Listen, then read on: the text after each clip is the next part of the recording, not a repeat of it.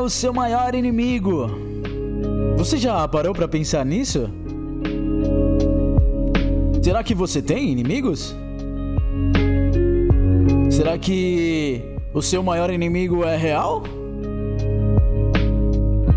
Será que ele é físico? Ou será que ele está dentro de você? Se eu fosse chutar, eu chutaria que esse grande inimigo é o medo.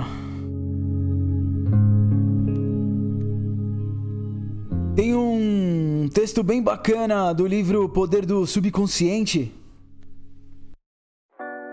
que explica de uma forma bem interessante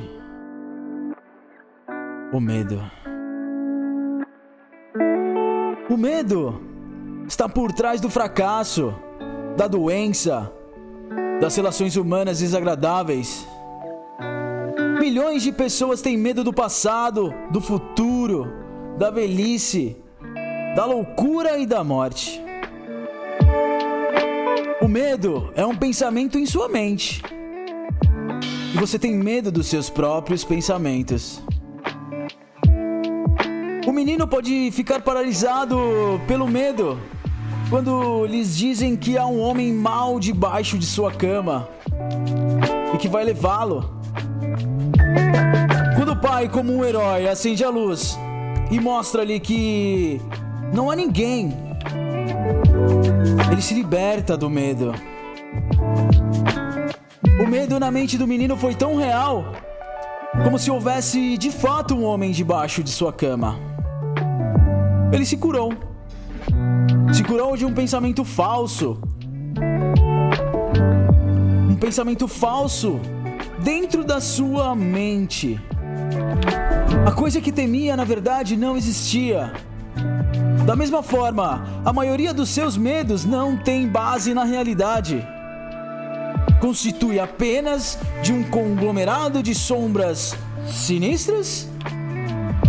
E sempre lembrando as sombras não têm realidade. Faça aquilo que você receia, e a morte do medo será certa. Quando você afirma positivamente que vai dominar os seus receios e chega a uma decisão definitiva em sua mente consciente, liberta o poder do subconsciente, que flui em resposta à natureza do seu pensamento. Vamos descrever uma técnica. Funciona mais ou menos como um encantamento. Vamos supor que você tem medo da água, medo de montanhas, de uma entrevista, de um lugar fechado, medo de falar em público. Se você tem medo de nadar, comece agora a sentar-se tranquilamente durante mais ou menos uns 5 a 10 minutos, de 3 a 4 vezes por dia. E imagine que está nadando. É uma experiência subjetiva. Porém, mentalmente você está se projetando como se estivesse dentro d'água. Você sente a friagem da água e o movimento dos seus braços e pernas. É tudo tão real e vívido, constituindo uma alegria. Uma alegria em em ter essa percepção dentro da sua mente.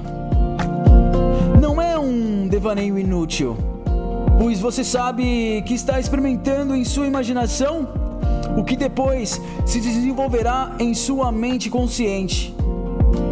Você será compelido a expressar a imagem da expressão do quadro que você imprimiu em sua mente mais profunda. Essa é uma lei, uma lei do subconsciente.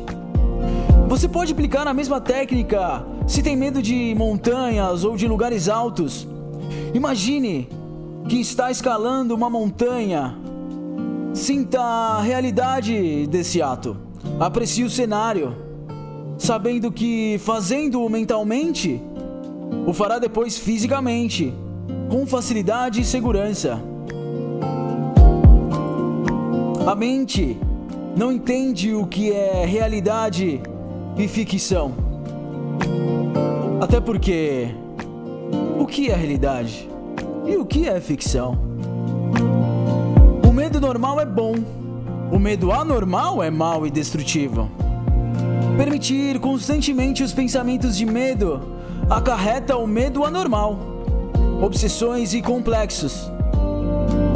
Temer alguma coisa de uma forma persistente provoca um sentimento de pânico e terror. Quando você supera o medo anormal, você manda para o seu subconsciente que pode mudar condicionamento e realizar os desejos, trazendo calma para o seu coração.